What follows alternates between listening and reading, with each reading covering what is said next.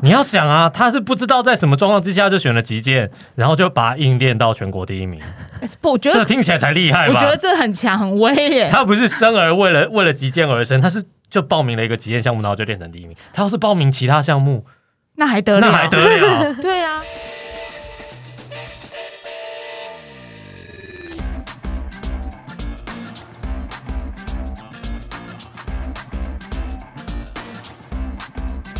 欢迎大家来到这一集《运动人的 Pan Cave》，我是 Windy，我是老吴。老吴，奥运刚结束，那你知道奥运这么多年的传统，在这些运动项目当中啊，其实有五个项目，在这个奥运创始以来到目前为止是都没有缺席、不可或缺的。你知道是哪五个项目吗？五个项目，嗯，可以猜吗？当然可以啊。比如说田径、田径，呃，算跑步、游泳，嗯，游泳，嗯。因为跑步跟游泳其实都是我们人大象，而且啊，人本来与生俱来的能力，对，就是不是呢？谁是与生俱来就会游泳？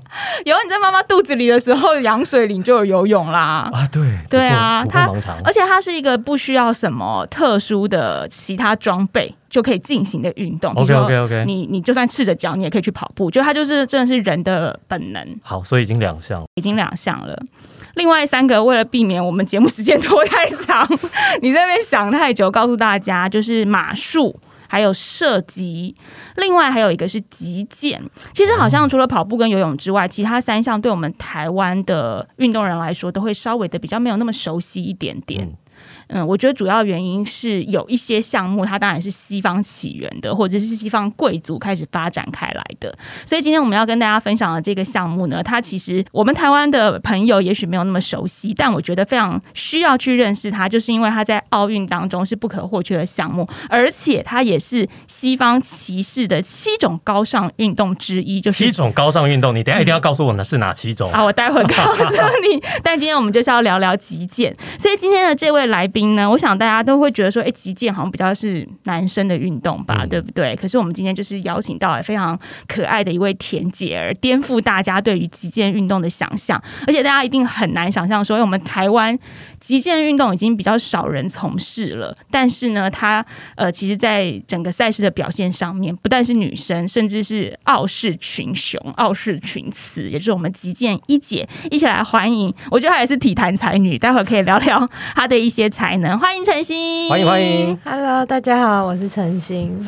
陈星呢，她是十五岁的时候开始接触击剑的，虽然十五岁高中才接触，可是，在二零一五年到二零一八年的全大运就已经拿下了女子。盾剑的个人四连霸，然后同时二零一八年也在世界排名创下了台湾的新高，是七十七名。那包括今年二零二一年的全国击剑排名赛也是拿下第一，所以称呼你是击剑一姐，因为我觉得一姐好像就年纪一姐稍稍长，但是你说今天邀请到一姐，但是我看到一姐就。什么哦，好年轻，高中生，然后觉得羡慕。外表是高中生，所以陈星的其实击剑的接触史是比较跟跟其他人相比之下，也许是比较没有那么早，不是说从小开始，因为你从小好像先接触的是花式溜冰，对不对？嗯，对，就是其实我一开始接触运动吧，就是国中的时候就是开始接触的是花式溜冰，嗯，那是后来花式溜冰，其实我到国三的时候就停了，所以其实我国中升高中的时候，那时候有点。迷惘，就是在想说接下来要走什么样的路这样，但是其实那时候身体素质跟体能方面就是比一般的朋友好、同学好，那时候就想说，哎，那还是考虑就是走看体育这方面。那其实那时候我还在想说，哎，到底要考什么体育项目？我想说，嗯，还是去游泳啦、跑步啦什么。因为其实我国中的时候我参加过游泳队，但是我参加过一个礼拜而已。为什么？因为那时候早上就是早上六六点多吧，就要到学校晨操嘛。然后从六点游到七点，我就觉得我眼睛还没睁开，我就泡在水里游，然后也搞不清楚状况。游了一个礼拜后，我觉得太累了，我真的没有办法。然后我那时候国中我就参加一个礼拜，我就放弃了。哎，可是很多运动也都是要早起的啊，跑步或者是一些田径也都是一早就要先去跑楼梯之类的。极限室内运动哦，二十四小时都可以练吧？哎。这是一个 突破盲肠的选择。但是没有，我觉得可能是我那时候也不是专业的，所以那时候会觉得说这对我来说太累了，因为我可能也没有真的完全全心全意想要，只是想说去试试看，结果就觉得太累了不行。然后就后来我想说，国中那时候哎要上高中的考试嘛，我就在想到底要练什么。那我就想，我就列出来我觉得有兴趣的。身边的人就说什么啊，跑步太太晒啦，什么很辛苦啊，游泳那些就是也都很辛苦嘛。然后我就觉得，而且可能先就是大家几乎都练过，然后我去考，可能机会也没有那么大。嗯，刚好就认识一个学姐，然后她就是在练西洋剑，然后那时候刚好考那个高中的考试是不用考专项的，所以变成说其实就是只用考数科、体能、跑步这些。我想说那就试试看吧，反正就只考体能，我也不会击剑，没关系。所以你是为了考体育班选一个项目，然后选择了击剑？嗯，对。啊，好可怜的击剑，不是啊，不能这样说嘛，你不要这样。说，这是一个人生，有时候就是这样子转折，这这缘分，有一点像是缘分帮你配对好，就是你还不知道是什么，没关系，小天使来帮你做决定。这样你要想啊，他是不知道在什么状况之下就选了击剑，然后就把硬练到全国第一名。不，我觉得这听起来才厉害吧？我觉得这很强很威耶。他不是生而为了为了击剑而生，他是就报名了一个击剑项目，然后就练成第一名。他要是报名其他项目。那还得了？那还得了？对啊，现在还有李阳跟王麒麟他们所那个立足之地吗？戴之颖还能 没有？李阳跟王麒麟他跟他不同组，不同组。但我我就很好奇，因为那时候你已经有呃从事花式溜冰有接触了，为什么不是想要去练滑冰或者是体操？因为你知道类似项目，类似项目，因为滑冰、体操或是溜冰，它感觉就是比较 princess，就是比较公主式的运动。击剑就忽然的，因为你完全还没有接触，你也不晓得喜欢或者不喜欢，那为什么不去发展像？花式溜冰这样的方向呢？其实那时候就是我练花式溜冰，其实练的也算是比较兴趣，因为我一个礼拜就去一次，嗯，然后但是我这就是呃。应该直接直接简单来说，就是 因为当时我会跟我妈一直吵架，因为我就是去上课，就是上那种一对一的各课，上完后我就要回家了。然后我妈说去练习啊，然后我就我就觉得很烦，然后我就下去滑两圈，好了，练完了，然后就上来回家。然后每次回家的路程，我妈都都在跟我吵架，说我不练习啊，浪费钱啊，就去上课这样。然后我就觉得很烦，然后吵到某一次，我就说好，那就不要练。然后就说好，就不要练，然后就不要练。就一个赌气，对，就一个赌气，然后那时候就停，就是停了，所以就没有练。那我也觉得可能我自己。也真的就是一个礼拜去一次，而且我对于我来说，我真的是好玩性质多于就是专项想要就是真的很好。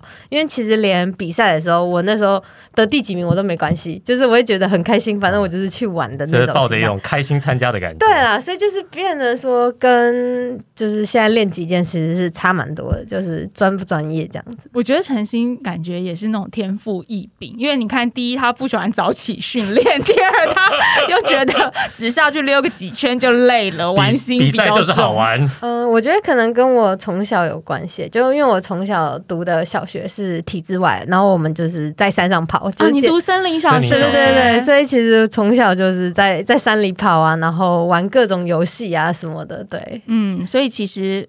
呃，整个细胞有打开，嗯，我觉得应该有有关系。你的同学们后来也都有成为运动选手的吗？呃，也有几个，就是像我，我我会去练剑的那个学姐，就是他们其实也都是练习养剑的。哦，对。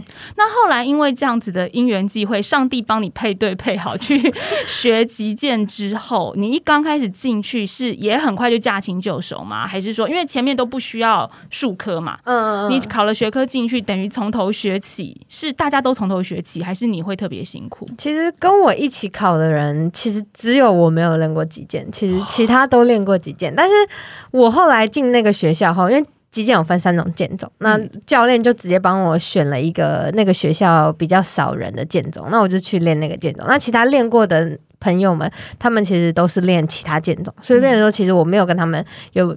接触到啊，没有竞争对手，对对，就是没有一开始对没有那么强烈的竞争对手，那就是进了另外一个项目。那其实我进的那个项目刚好在台湾的时候人数也比较少一点，所以其实我一开始在打一些就是像比较像说邀请赛啊，比较小的排名赛，其实我就有哎马上就打到前八了。我那时候就觉得哎其实蛮快就上手了，我就是就是往前冲就对了。那时候就是不怕，我就是拿着剑往前冲这样。嗯，你那时候一刚刚开始接触的项目其实是军。军刀，对不对？嗯对那你现在的话，其实是呃，你练的项目是盾剑。嗯，这个我觉得对很多的听众来说也蛮陌生的，因为我们就觉得击剑就是尖尖的、长长的刺一箱子，对啊。但其实而且这两项武器在我们的兵器谱里面好像都没有，你说唐家兵器谱吗？，是 因为是西洋的嘛？对，可以跟我们介绍一下这到底有什么差别？好像有分三种，对不对？呃，对，像击剑主要分为盾剑、锐剑、军刀。那我说的就是我刚刚说一开始练的军刀跟现在练的盾剑，这两个比较像的是，他们都有攻击权。那我等一下可以讲解一下攻击权。然后另外一个锐剑的话就是没有。然后主要像得分的位置的话，锐剑是全身上下都可以刺，嗯就是你只要刺到任何的位置，就是都都都会得分。但是军刀的话就是上半身躯干，嗯呃，不对上半身，就是整个上半身。手是呃是手臂四肢对对，也有也有，然后头、嗯头也哦算哦。嗯然后，但是盾剑的话，就只有上半身的躯干，然后头不算。哦，对对就是目标越来越小、对，哎目标越来越小，不能打脸就对了。不能打打脸得分。对对对。嗯，所以那他们剑的呃重量还有长度也不一样。呃，长度其实是差不多的，嗯嗯，都是一样。那重量的话有就是不太一样，像锐剑的话，剑会是最重的。嗯对那像我刚刚有说，就是主要得分位置的不同，再来还有差别，就是在于攻击权。那锐剑是没有攻击权，就是你只要随时刺到，就是因为我们是。感应，然后看机器，只要随时刺到机器亮分，你就可以得分。所以他们可以有两边一起得分这种事情，哦就是机器只要有亮，他们就得分。你是说你们身上都有很多的感应器吗？呃，我们其实就是穿一条穿着感应器吗？嗯呃，也不能这样说，就是我们会接线，然后嗯线会接到那个剑，嗯所以剑哦刺到身体就会亮灯，是这样子感应的，在连通哦的。对对对，所以后面那条线是接到剑，不是接到衣服啊？没有前面的是接呃前面的是接到剑，然后哦后面的会接一台机器，然后机器会传到就是你的显示板这有，样。因为我每次看到那个极限选手后面都有一条线，啊，对对对对对，我每次都很好奇那是怎么一回事。那条线也不会阻碍你们移动，或者是呃，因为像击剑就只有前后移动，哦所以哦对，所以所以其实不太会影响到。对，嗯，所以你刚刚说像呃锐剑的话是有攻击权，没有攻击，没有攻击权，然后盾剑是有攻击权，。盾剑跟军刀是有攻击权。那攻嗯攻击权的话，就是像我说，开始比赛，嗯，谁先走出来的那一方就有攻击权。谁先走出来？啊，还不是轮流决定的就对了。没有对，所以是看场上的选手，就是啊我说，哎、比赛开始了，然后哎，先走出来的那一方会有攻击权。嗯那如果你要怎么样攻击权转换的话，就是你可以去敲对手的剑。你如果是呃对方先走出来，可是你敲了对方的剑，那你们攻击权就会再转换。哦，你知道我的意思吗？哦对对对对，所以我们才会在比赛中会有这么多来回，就是攻击权的不断在转换。那因为锐剑跟哎军刀跟盾剑只会有一边得分，嗯就是嗯即便像锐剑亮两个灯，两边可以一起得分，但是盾剑跟军刀亮两个灯只会有一边得分。有那这攻击权的得分吗？那这时候怎么裁定攻击权？我们会有一个裁判，嗯裁判会去决定说这这件这个得分的攻击权在哪一个选手身上。难怪我们看比赛的时候，常常都觉得，哎，他明明就好像有碰到，为什么没有得分？对对对对对就是因为攻击权不在他身上。对且那个互相碰见的次数那么频繁，你们真的知道谁拥有攻击权吗？哦对，所以一开始一开始就是呃，如果我是外行人，我去看，啊我会觉得很很复杂，就是啊看不太懂。所以其实大家一开始呃去看的比赛，可能会看锐剑比较多，因为不需要这么复杂，你只要看灯亮了，你就哎都得分很很理所当然。嗯可是你看盾剑就叭叭叭叭叭叭叭，然后突然两个灯一起亮，然后可能突然判右边，你就想为什么？对，因为我们不。知道那个攻击权在转换，对所以不知道现在到底攻击权在谁身上。选手应该都知道攻击权现在在谁身上吧。呃，对，当然就是其实因为没有办法，就是我觉得这这是经验的累积，还有、嗯对，所以到你要可能到一定的程度，当然你才会看的，就是才能看得懂比赛这样。可是这样子的话，等于说盾剑这一个项目，它比军刀和锐剑会更加的需要脑力跟记忆力，因为你有很多时候，比如说你剑攻击权转换，它会是电光火石之间的事情，然后你还要去想，因为没有攻击权的那一方，毕竟是要想防守这件事情嘛，那你又要防守，可是你又要再去抢攻击权，嗯。等于在这个当下，你其实脑中要想的事情很很多。对对对但现在已经有点嗯混淆了。现在 没有啦，不就反正简单来说，锐剑没有攻击权嗯，随时刺到都得分，全身上下。嗯，盾剑跟军刀有攻击权，就是得分的范围不一样。了解了解。然后盾剑跟军刀还有一个差别，就是军刀是碰到了就会亮，就是用砍的。用砍对，简称是用砍的。然后盾剑的话，我们是有一个箭头，哦你要刺下去，那个箭筒是五百公克，嗯你刺下去超过五百公克才会亮灯。哦，还有压力感测就对对，。不是说你哎碰到就碰到就亮是军刀，但是我们是要刺到。我觉得它那个名称上面有时候也很容易让大家混淆，因为像。盾剑，我们会觉得盾盾剑应该就是比较钝，比如说是有点像刀头，比较像、啊像菜刀这种。啊然后锐剑应该就是尖尖的、刺刺的，是锐剑。刺会流血吗？对，但是其实有一点反过来，就是盾剑反而是前面是有带刺、带尖刺的，然后锐剑反而是重量上面稍微重一点，啊对不对？就是它名称有时候会让我有点混淆。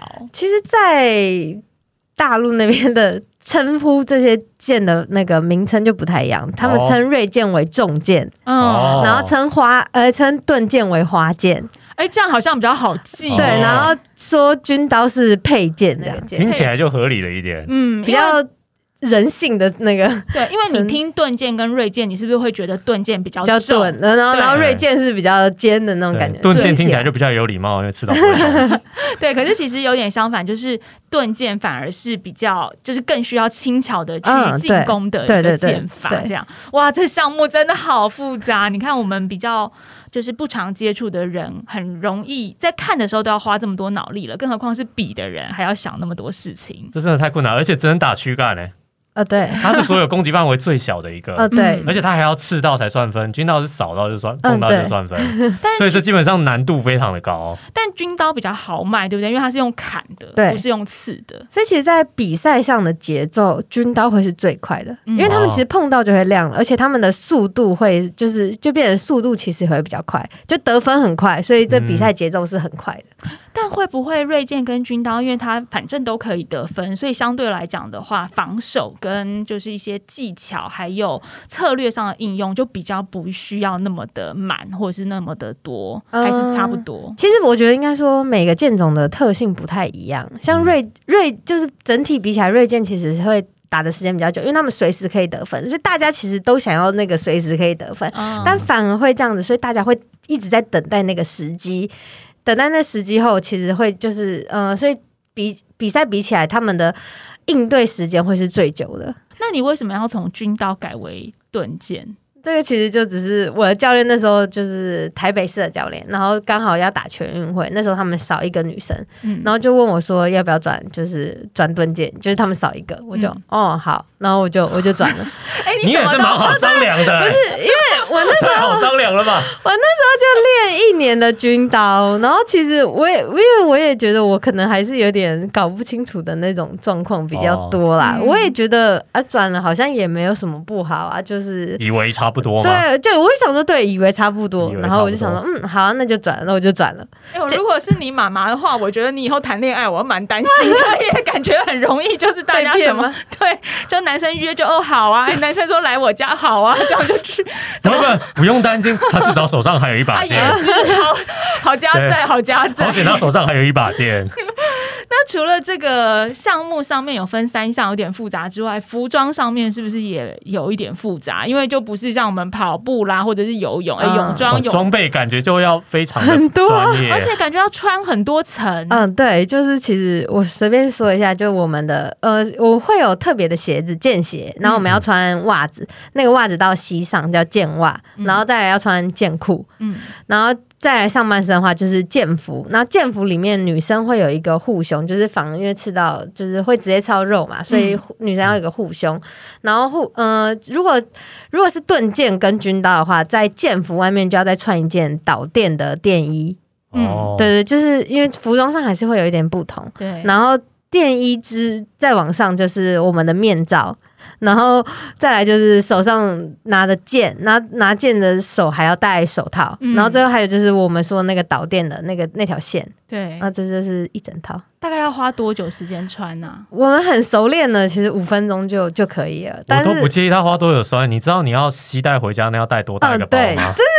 那是一个行李箱吧？呃，对，真的是，真的是行李箱，是两个行李箱叠在一起，因为要装一下剑呐，然后所有跟出国一样，每次去运训练跟比赛的时候。但我有一个问题，有点害羞，就是你刚刚说女生的胸部这边是有护胸，嗯，但是像军刀是全身都可以砍，那男生那边会有护胆？没有，但是他有护挡吗？等一下，不是那个地方超难被攻击到的，你好吗？你怎么知道？棒球都会稍微，其实有卖这个东西，但是不太会有人有有卖嘛，对不对？有啦，有选手不爱穿，只是，但其实到现在几乎就没有了，因为其实。比较少啦，就是还是有机会打到，可是几率比较少，所以大家就干脆有点累赘就算了。对对对，其实就不太需要。这样听起来就是一个很 gentleman 的运动啊，不小心啊，有礼貌的运动。因为棒球太不小心了吧？棒球丢出去，那个捕手也捕手很需要，因为捕手没办法控制啊。那也不是故意丢他的，合理就不小心，所以还是会觉得，因为那边很痛嘛，对不对？对，可是。那个你那个刀剑没长眼睛，你这样平常练习的时候，等于你每次都要穿全套，不然很容易受伤吧？呃，就是一定一定要穿剑服啦。那我们平常只要是对打的话，我说的上半身那些全部几乎都要穿。那剑裤跟剑袜的话，有的时候因为训练上可能比较热或怎么样，会可能会。没有穿这样子，但是如果建议的话，当然还是全穿最好，不然就是很容易会就是 O C 流血，就流血难免啊，就是皮肉伤这样。我觉得穿五分钟很快，因为我曾经有尝试过，就也是外景的时候去采访那个日本剑道，嗯，他们那个全套穿起来哦，也是要搞个二三十分钟，而且我自己因为我是伸手没有办法穿，还需要别人帮我穿，我就想说这种需要很一层一层服装的运动，其实光是你在前置上。场之前你就已经先流了一身汗了，你知道吗？真的，你就还没比赛，你已经先付出了卡路里。那你要这样想，你穿的这个过程当中。你就已经热身完成了，那 真的不是穿完就刚好，就夏天的话就很像蒸笼，对，穿的很厚重，你知道吗？真的像在蒸笼里面。它也没有轻薄的版本吗？也没有。然后如果要符合国际的标准的话，没有，就是我们就就固定那样。那如果你只是要可能训练，可以选一些像大陆材质的，会薄一点点啦，对。但相对防防护能力就比较差。这种没有办法省啊，我真的没有办法为了为了省那个热不热凉不凉。就怕被刺到会不会痛，很可怕。可是现在用的剑都是真枪真刀这样子，就是刺到你刚刚说，因为你也常常身体会流血或者是淤青之类，所以你们也都没有说替代性的这种比较柔和，比如塑胶做直 竹剑那种，比如说亚克力剑，或者是 没有没有没有，就是还是要一样，就是这样才。跟比赛是很，因为很难创造出那种金属的沉重的感觉吧？因为那个剑看起来真的不轻哎。嗯，对。哎，所以一把剑大概多重？一把剑吗？你的盾剑大概整支，嗯，整支大概七七百多吧，七百多公克。哎，还我有点对，会会根据每个人每个选手的不同，你会选择适合自己的重量，还是说它其实在国际上也是有标准？哦，没有，就是它有一定的标准，就是一定的重量，所以你不能拿比较轻的。对，不能，不能，不能。那像你的身材算是比较娇小的话，在就是呃持剑这件事情上面，就会相对比较吃亏啦。呃，但也没有到，就是我觉得剑也没有重到说五公斤，所以差那么多。但就是还好，我觉得可能在在打斗的过程的那个身高差距比较有比较吃亏而已。身高比较吃亏，因为其实击剑它是比较发源于西方的运动，就是西方骑士的运动，所以亚洲好像。嗯，比较没有那么的兴盛之外，在身材上面的优势，确实也是比赛场上你们需要克服的一点，对不对？嗯，对啊，就是欧洲人真的都超高。真是高你一两个头的那种，就是你手伸出来跟他手伸出来，你会碰不到他的那种。对你，你以为要攻击上半身，但是只是到腰而已。啊，对对对对，然后他就他就这样往后手拿着剑，然后他就刺到你，可能你还刺不到。因为臂展的关系会差很多，真的真的真的有差。所以这个时候你们要怎么样去克服这种身高上面的劣势呢？像其实我觉得亚洲人比较多会像是速度跟敏捷，就是比欧洲人来的好，所以是用就是这方面的。训练，然后弥补上身高的差距，这样。而且是不是在智慧上面的运用，其实也是很重要的一环。因为我曾经有听人家形容过，说西洋击剑它其实就很像是在运动场上的西洋棋。嗯，那因为你知道西洋棋是很复杂的，嗯，你的下一步要往哪里走，或是你下一个要等于要想很多步以后，对，是想很多步以后。你们在场上也是想很多步之后吗？对，其实。一开始我一开始打的时候也没有想那么多，我就是身体技术嗯去打这样。但其实你打久就发现，不光是你要一直用速度打，你也打不到对手，因为对手就会习惯你的速度。对对，所以其实很多时候你反而是要运用你的技术去骗战术。嗯，所以打到现在这个阶段，其实战术真的会比来的技术还来的重要。就是你可能。嗯，一场比赛从我开始，那我开始后，我可能要先观察对手，那先了解对手的特性，你才能诶用你的技术去搭配战术，然后欺骗对手，对，就是有很多假动作吗？嗯，对，就是变成说，可能你在做这个动作的时候，你已经想到你下一步可以做什么了，这种概念。对，所以不是说你好像在场上的每一个动作就只是做，但是你其实每一个动作你都可以去铺成你下一个动作。当然，我觉得讲的这么复杂，还是很多时候要临场应变啊。只是。只是讲的比较专业一点话，其实真的会是这样子，就变成说你不是说你上去好像就是哎会挥剑这样子，不是，就变成说其实我们在往前的每一步，我们都很很仔细的在观察，或者是了解对手说，哎，我们下一个时间可以干嘛，也要看一下对方的破绽在哪里。嗯，对对对对对。你看这听起来好像武侠小说里面的情节哦。我刚刚就一直想到叶问啊，就是不要跟 不要跟他硬拼，先尝试切他中路之类的。啊，对，这这是有点想讲，就是你可以要你可能要先了解对手，你可能用接假的动作去了解，说，哎，他会怎么防？所以你知道，啊，你下一件做出这个假动作，你就可以变成一个真的换换过去的攻击之类。像对，就是他的招式上面，有时候可能是三四，就就像刚刚老吴说的，你是想到三四步之后，就是你先做一个，你预期对方会有什么反应，对对对，然后你下一个又再做一个自己预期的动作，哇，好困难哦。你怎么会适合这个运动？因为你知道他从那个开始跟我们聊天到现在，就一直呈现一个傻大姐的感觉。但是听起来是一种很直线条的个性，是比较就是直爽豪迈的个性。但其实他的脑袋里面就是藏了很多套战术，你没有办法了解。因为这听起来需要好，有可能刚刚那都是他的假动作。啊。不是啦，不是不是。但其实我觉得我自己在这个方面，就是我一开始其实就是很。也是，就像你们说的，其实就真的是傻大姐，我真的是比较直的那种，所以其实我一开始打剑也是这样，就是我觉得我的东西就是比较单一，就是因为我的身体素质比较好，所以我其实。以往就是在国内打比赛，我都可以用身体素质去弥补上，我觉得我技术上没有，哎，战术上没有那么好。但其实出国打后才会发现，其实我拥有的这些技术根本不够于站上国际的舞台，就是太单一了。我没有去欺骗对手，或是我没有试着尝试不同的时间点或者什么。因为我在国内打就变成说，哎，我可能就是用这速度我就可以打，可是在国际上不就是两回事，真的是完全不一样。尤其国内的，呃，就是在。在国内身材上面的差距又没有那么高，所以国际赛你会需要更多、更丰厚的技巧和经验。我觉得这个蛮辛苦的，因为跟你的个性有点，就是你必须要呃，把你原本那种比较直爽的跳脱出来，对，就是变成你是另外一个有点像军师在看这整盘棋的那种感觉。好累哦！而且你刚刚说在国内就比较难遇到那种战术比较多的对手，那现在疫情关系都很难出国比赛，那要怎么弥补这样的训练呢？嗯，其实就变成说，就是看国际上的影片，我觉得这就是有帮助。就是你可以看一下国外的人怎么打，或者是他们用什么招数这样子。对，你们会比较针对对手来去做他的形态研究，或者是他的就是整个攻击上面的特质。就是完全针对你对战的那个选手去做很多功课吧。嗯，对，还是会，但是我自己不会做到说很多。就是有的时候做太多，你反而在上场前就会预设太多。那如果他跟你预设不一样，你反而会吓到的那种意思。就是我觉得我可以大概了解说，这个对手可能是呃防守特别好的对手，或者是他哪一个分位的防守很好这样子。那我就大概了解，就这样就好了。就对我来说，我觉得这样就够了。就是还有更多时候，其实是场上应对更重要。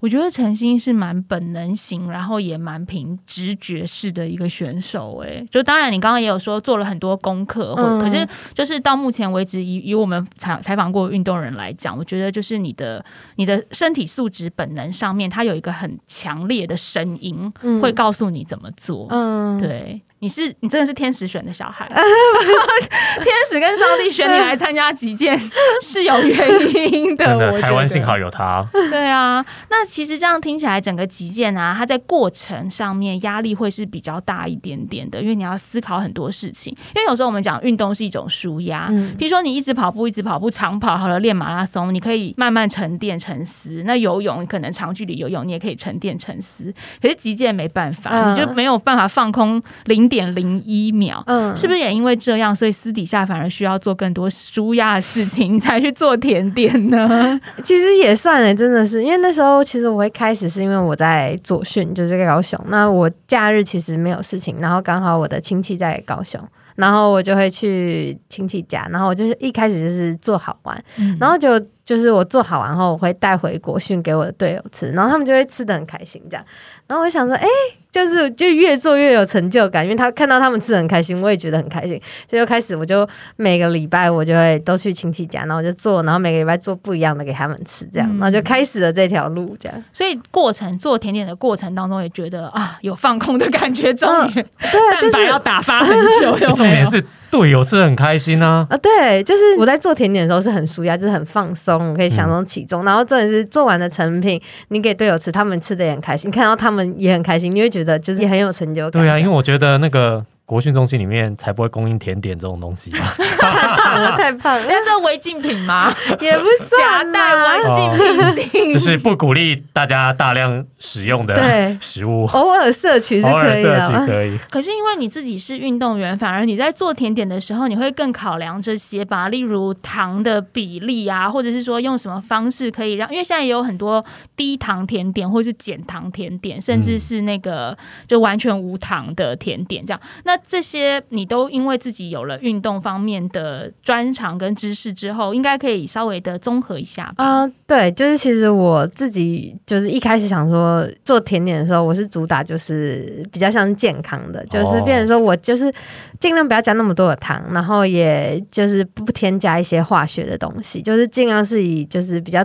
天然的食材这样子，所以有带入一些运动营养的观点。嗯，我觉得就是自己本身嘛，我会觉得说我做出来的东西是我自己想吃，或者是自己吃了不会觉得说，哎，就是真的很不健康，或是什么罪恶感很重，就是那种那种感觉。饮食应该要很对，我觉得是做我自己会想吃也喜欢吃的东西，这样子就是也可以给大家。但我觉得我想要问一个比较直接的问题，就是台湾的选手真的有很在意饮食控制这件事吗？嗯。我觉得在极限的话，其实没有到非常注重的原因，是因为我们没有量级限制，所以其实你几公对，其实你几公斤都可以的。但是也不是说你可以，你要你吃超多垃圾食物啊。但我意思说，比起像拳击、跆拳道，他们有量级限制，所以他们平常一定要有饮食控制，这是可以理解。但就是自己衡量自己身体状况，这样还是有差啊。你体重会影响你的速度啊、灵活度啊，对，还是就难免啦。所以就不要吃的太胖。但是的确是。什么有量级的选手真的很严格哎，是每天要摄取多少热量，应该是需要严格控制。对啊，大家可以去听我们有一集是访问泰拳的国手，那那一集他就是吃的东西真的非常非常的讲究，连跑步都要穿全身包紧紧的那种衣服去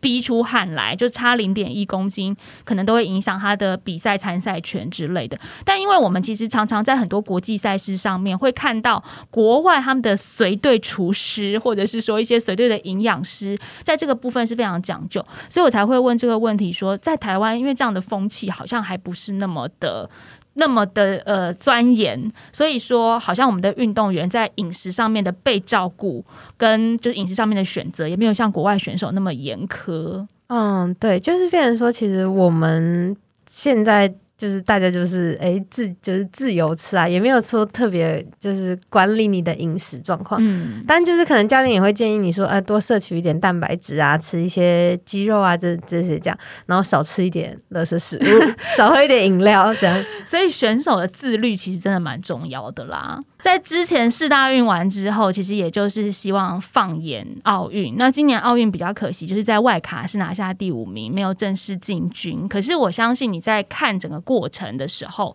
也得到了很多收获吧？嗯，对啊，就是其实。因为疫情吧，其实这些就是原本觉得好像去年去年就要做的事情，就变成延到今年。然后也因为疫情之下，所以其实，在比奥运外卡赛之前，我没有参加任何的国际赛，就是已经停了好久。嗯，就变成说，哎，就直接就是奥运外卡赛。那当然，我觉得紧张的心情跟嗯比赛上的陌生，我觉得难免都有多一点嘛。但我觉得，其实到比赛结束的那一刻，我才觉得说，哦。对，就是我没有取得到那个资格。其实结束后，我才就是真的觉得，就是回回想起来，我才觉得就是很有一点失望、失落那种感觉。但其实，在比赛的过过程中，其实就是我是还是很享受在那个期。其中啦，就即便我是拿第五名没有拿资格，但是我觉得那天的比赛我很享受在其中。那只是回想这件事情后，会觉得说，对啊，为什么我不再争气一点，或者是怎么样，我可以就拿到资格？当然会还是有点失望，可是我觉得至少我是很开心的享受在这个比赛过程。我觉得其实蛮。非战之罪，因为真的疫情的关系，很多赛事的延期或者是改期，他把选手的那个训练节奏啊，整个都打乱了。而且对于这种有需要对手的。训练项目真的没有办法出国比赛，真的差很多。嗯，对，因为其实你说跑步啊，你还可以自己再去跑嘛；骑脚踏车，你还可以自己再练，你还可以踩训练台。可是对打这种事情，你没有实战经验的时候，没有对手的刺激的时候，嗯，就是那个感觉会稍微有一点，就是会差蛮多的。而且因为你在国内打的人就是这些，就是也太习惯了，你没有一些新的刺激，或者是你刚刚也说，就是新的对手让你出来，就是哎。不同的应对这样子。那现在台湾就是除了职业选手之外，非职业的这种一般休闲风气来说，击剑算是有慢慢在兴起吗？还是你觉得会更需要推广？那其实我觉得慢慢都有在兴起，就是现在也越来越多击剑的俱乐部。嗯，那其实也蛮多小朋友现在就是从小开始加入，所以我觉得其实有在慢慢的越来越好这样。那我想问，你觉得击剑是真的有可以实战的吗？就是说碰到碰到如果有坏人的时候，我们把小朋友送去学击剑，他对他的防身是有帮助的吗？嗯，我觉得。呃，如果他手上有一只雨伞的话，哦，应该是可以运用啦，很好，很好。但是我建议就是，还是看到坏人拿刀，还是先跑啊。拿刀是一定来不及的啦，但是你像有雨伞啦，有登山杖啦，或者是什么，对对对，尖锐的东西，可是可以攻击的。因为我觉得，其实有时候运动一项运动的兴盛与否啊，并不只是在于选手的国际表现好不好，赛事成绩好不好，它其实在基层上面，大家能不能够成为一种观赛的风气，甚至成为一种参与的风气，对，全民参与的感觉。对，因为像我们今天听陈星跟我们讲了很多，我们听得懂了，我们看得懂了，我们观赛有了乐趣，我们就会想要去尝试接触一下。那其实这就会造成国内就比较重视这项运动的一个成长发展。所以其实每一个人都可以去帮助这项运动成长的。嗯，今天学到很多，学到很多。我现在迫不及待想要找一些击剑比赛来看。我也是哎，我好想看一下那个攻击权的转换，就是我能不能跟得上这个节奏。这就是运动人的 Pancake 希望带给大家的，就是试着去认识跟了解一项运动，然后试着认识选手他们背后的努力。今天非常谢谢陈星，大家如果想要预定陈星的甜点，也可以上你的粉丝页，对不对？直接打你的名称。没 有没有，就我我的甜点是二 H 二 H 对，嗯，那两个 H 的。意思是一个是我的名字，我叫陈星，那个星，然后另外一个 H 是就是 homemade 手做的意思，这样。